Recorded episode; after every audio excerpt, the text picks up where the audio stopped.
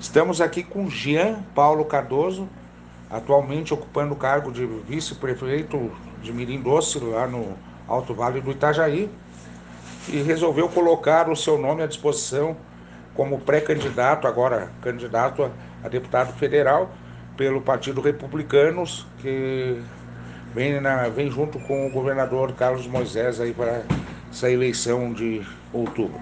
Seja bem-vindo ao nosso podcast, é, Jean. E explica para nós aí como, é, como foi que você acabou entrando na vida pública. Olá, Burença, tudo bem? Então, todas as pessoas, toda vez aquele abraço ao pessoal hoje que acompanha assim, o, o jornal O Momento, né? Então, a gente quer deixar um abraço a todos vocês. Bem, a minha, a minha hoje pré-candidatura ela se deu por conta do convite do governador Carlos Moisés, sua equipe administrativa e do Republicanos, né?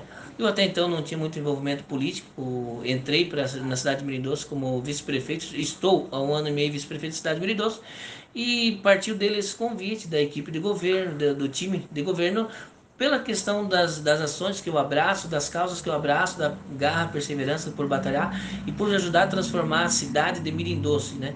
E isso eles perceberam que o quanto eu batalhava por Mirindoce a nível de governo de estado, as minhas cobranças lá assim, um exemplo, pavimentação asfáltica, que é uma cidade que não tinha ligação de pavimentação asfáltica, um município com 2.500 habitantes e não tinha acessibilidade asfáltica. Foi em 2010 construindo e já se deteriorou tudo e não existia mais, era só estrada de barro e os pedaços né, de asfalto.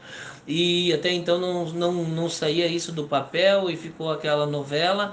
E nós abraçamos a causa, eu juntamente com a equipe administrativa, de sair atrás resolver e definir, justificar o governo de estado naquele momento que cidade de Mirindoso também morava catarinenses e que teria que ser investido. E o governo de estado entendeu perfeitamente isso e sempre disse que ele iria investir os recursos, porque cada canto de Santa Catarina ele quer investir, né? ele quer fazer o melhor pelas pessoas, pelos catarinenses. E hoje a gente já tem a realidade de passar em cima de uma pavimentação asfáltica sonhada há 30 anos, hoje você passa e vê um asfalto de qualidade. Está na parte final, em torno de 80% da obra já está executada, faltando só mais um, montante. Então, essas ações a gente comprou essa briga justificava. Foi mostrado a eles, na época o deputado Paulinho pegou pela mão, me levou para dentro do governo e disse: vem, a gente junto vai resolver esses problemas. E como a gente conseguiu solucionar esse problema, que era um problema na verdade para a cidade e era o que a cidade, a cidade necessitava muito, Além disso, hoje conseguiu até a mais ligação asfáltica, a Taió também, que liga a outra cidade vizinha, fazendo Mirindoce, se transformando Mirindoce num corredor, né? A equipe administrativa, junto com o prefeito e nós, estamos fazendo isso. E da mesma forma, assim, ó, Alto Vale do Itajaí, Vale do Itajaí, nossa região serrana precisa de representantes com, eu sempre brinco, digo, com sangue nos olhos, que corra atrás, que só volte quando tiver solucionado resolvido os problemas. E isso eu sempre procurei fazer. Eu tenho vontade, se eu precisar passar uma semana, duas ou três, eu só saio de lá quando estiver resolvido o problema. Sabe? Isso chamou a atenção da equipe administrativa, a minha garra perseverança, porque lá em Brasília, se fizer o mesmo Alto Vale, a região serrana, o Vale do Itajaí, será muito bem assistido, terá muitos recursos pela questão até mesmo da perseverança, persistência e justificativa, que ninguém vai poder negar se a gente souber justificar muito bem a necessidade, sabe? Claro é, você vem de origem agrícola. Você Isso. trabalhou na área, da, na, área da agricultura, né? Uhum. Depois passou como funcionário público, é, desempenha um, cargo de, é, dentro da Polícia Civil. E como foi assim para você entrar diretamente na vida pública, ou seja, na política? Né, o que, o que me motivou sempre, a, motivou a entrar, porque eu não era político. Família, família muito grande, eu fui criado pelo, na agricultura, eu fui adotado pelos meus avós, Matinos dos Rosa Dubos, com dois dias de idade. Eles tiveram mais 21 filhos. Né, então ali tive um lar, um berço, uma família amada que me, me cuidou muito bem, inclusive moro hoje nessa comunidade. Até os 15 anos eu trabalhei como agricultor, depois disso eu trabalhei como costureiro em malharias e facções, revisor, enfim, trabalhei em supermercado. E como servidor público, depois passou a servidor público, atuei como agente de esportes, na área do esporte, que eu auxilio muito também, o, em outras partes administrativas, motorista de ambulância, motorista de ônibus, e oficial de justiça, e depois eu, eu fui para a segurança pública. 12 anos eu tô, estou, estava agente operacional na Polícia Civil. E lá eu via muitas coisas acontecer a nível de cidade, a nível de estado, né, a nível do Alto Vale de que, do meu ponto de vista, teria que ser feito diferente. E um dia o próprio DPMU, delegado, me disse o seguinte, assim, ó, nunca critica ninguém do que tem que ser feito. Dê teu nome e tente fazer o melhor. E a partir desse momento eu botei na cabeça que então eu daria o nome, seria um pré-candidato, nunca tinha sido candidato a nada antes. E a gente logrou o êxito daquela eleição com a maior eleição, da, a, a maior diferença né, até então no, da, da, história política da cidade de Meridoso.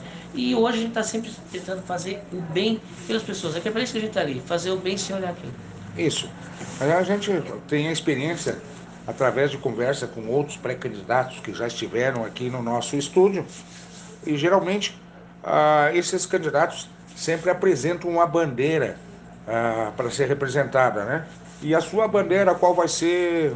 Minha, eu, eu, na verdade, eu tenho inúmeras bandeiras, porque eu venho da região agrícola, a gente sabe a dificuldade do nosso agricultor. O que eu defendo e abraço muito e que tem que ser resolvido é acessibilidade à linha de crédito de forma que com subsídio que os agricultores pequenos e médio agricultor têm acessibilidade de forma fácil para poder produzir mais, porque eles se trabalham de só a só, nossos agricultores são guerreiros e a nível de estado todo, né, batalhadores do nosso país. Da mesma forma também uma energia trifásica de qualidade que eles têm acessibilidade porque hoje não tem subsídio para pagar é impossível, impossibilita e eles não conseguem a, ah, a, ah, dar um passo além pela, por essa dificuldade, defendo muito que tem que ser subsidiado, eles têm de forma isso gratuita, e acessibilidade à internet, essas coisas na zona rural. Né? Outra situação, outra bandeira que defendo e defendo fortemente também na, na educação. A área da educação, do meu ponto de vista, nós passamos um momento de pandemia. E esse momento de pandemia nos ensinou o quê? Aula híbrida, aula à distância que teve ele assim, os alunos faziam de casa, devido ao Covid e coisa e tal. Eu, eu vou batalhar forte, penso em batalhar forte, que tem que ser batalhado isso, a batalhar de maneira que seja incluído na matriz curricular do governo federal o estudo híbrido, para que aluno de ensino médio, de primeiro a terceiro ano do ensino médio, ele possa optar por fazer o estudo presencial, que é na escola, se ele quiser, mas se ele quiser fazer a distância online, que ele possa fazer de forma online. Por que eu digo isso? Muitos agricultores hoje, os filhos de 15 anos a 18 anos, eles querem estar ajudando o pai na agricultura, assim eles conseguem conciliar o trabalho deles na agricultura, com os pais auxiliando, e da mesma forma forma fazer os estudos de forma online à noite, né? Mas pra, da mesma forma na cidade, quem tem o trabalho durante o dia todo, que quer conciliar e fazer esse estudo online, consegue fazer à noite, fazendo avaliações semestrais, ali assim, dos estudos deles também, né? Mas para que isso aconteça, essa pessoa tem acessibilidade, no meu, no minha forma de pensar, que ela tem acessibilidade a uma internet. O estudante que optar pelo estudo, ensino híbrido, que ele tenha possibilidade de ter internet gratuita subsidiada pelo governo e da mesma forma um notebook para que ele possa fazer os trabalhos, porque dessa forma ele consegue prestar os trabalhos com qualidade e também conciliar o trabalho dele. Então essa questão da educação eu defendo muito isso, segurança pública, defendo por demais também a questão da segurança pública. Hoje, vindo à área de segurança pública, né? Hoje, primeiro, a remuneração para o servidor de segurança pública, a gente tem que batalhar para melhorar cada vez mais para eles, mas além disso também, segurança pública é a sociedade de bem que queira e, e eu sempre digo, que queira ter arma de fogo.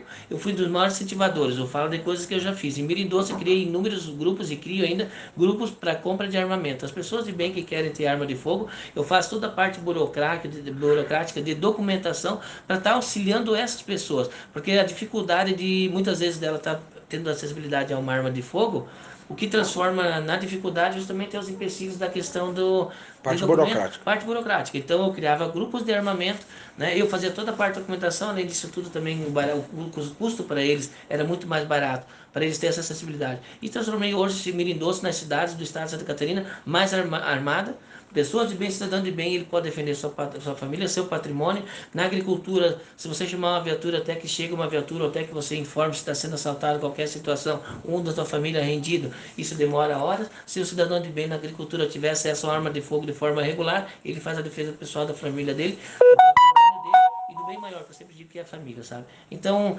segurança pública, sociedade de bem armada também auxilia na segurança pública. E a questão infraestrutura, que é outra bandeira que eu defendo forte e batalho muito, temos exemplo BR-470 e tantas outras rodovias também que tem que ser melhorado. BR-470 hoje, eles ficam implantando radares, eu fico doido com isso, porque não é um radar que vai fazer com salvar a vida de um caminhoneiro. Temos Serra da Santa, que é o um exemplo onde desce sentido Poseidon, sentido litoral, implantação de diversos radares e justamente radares sendo implantados onde caminhoneiro tomba, caminhão desgovernado se acidenta, bate de frente com outro, pessoas morrem, então não vai ser um, um radar que vai segurar um caminhão desgovernado. meu ponto de vista tem que arrancar essas, modo da palavra, essas porcarias desses radar e fazer caixa de escape, caixa de brita, que ali sim você consegue um caminhão desgovernado tomar esse rumo, ao menos que a pessoa não, não, não colida ou que não sofra muito com isso, entendeu? Ou que não venha a óbito, ou que machuque outra pessoa. Tem que pensar primeiro em salvar vidas e segundo, dar condições de trafegabilidade. Hoje a 470 tem um exemplo que está uma tristeza, é só buracos, mais sinalizado e não duplicado.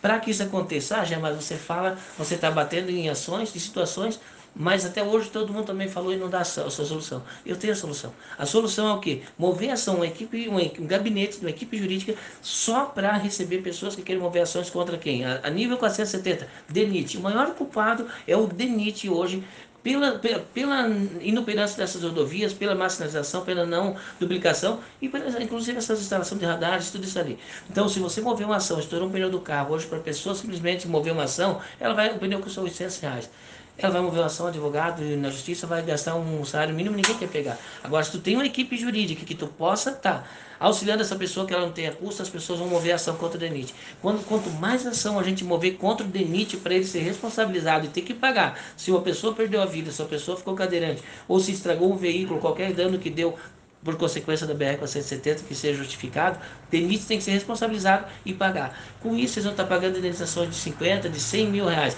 A partir desse momento, eles vão ver que... Ah, milhões, perdão, de milhões.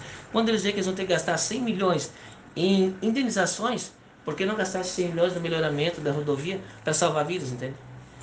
É isso aí, a gente está chegando ao final de mais uma edição do nosso podcast e eu passo a palavra para você, Gê, fazer suas considerações finais aí para os nossos ouvintes. Quero agradecer em primeiro momento sempre o espaço de vocês para a gente poder estar tá explanando para todas as pessoas, para todos os ouvintes, né? para as pessoas que nos acompanham, algumas das ações. Eu digo para vocês, a gente passaria dia enumerando ações que podem ser feitas, do meu ponto de vista, assim, tomar a frente e resolver mesmo, fazer com que a coisa aconteça. Quero deixar um abraço especial a todas as pessoas que estão, que estão nos ouvindo, né? Sempre me deixo à disposição o Jean Paulo Cardoso, é aquele agricultor carcanhar rachado lá da costeira de Mirindoso, mas disposto a ajudar todo o catarinense. Em especial nosso pessoal do Alto Vale, nossa região serrana, tem muitos familiares aqui na região de Laje também. Então, assim, a gente está disposto aqui a ajudar as pessoas. As pessoas que me procurarem, indiferente de ciclo partidário, indiferente de cor e religião. Já está ali 24 horas por dia para auxiliar todas as pessoas. Quero deixar um forte abraço a todos eles com muito carinho. E assim nós vamos encerrando mais uma edição do nosso podcast semanal.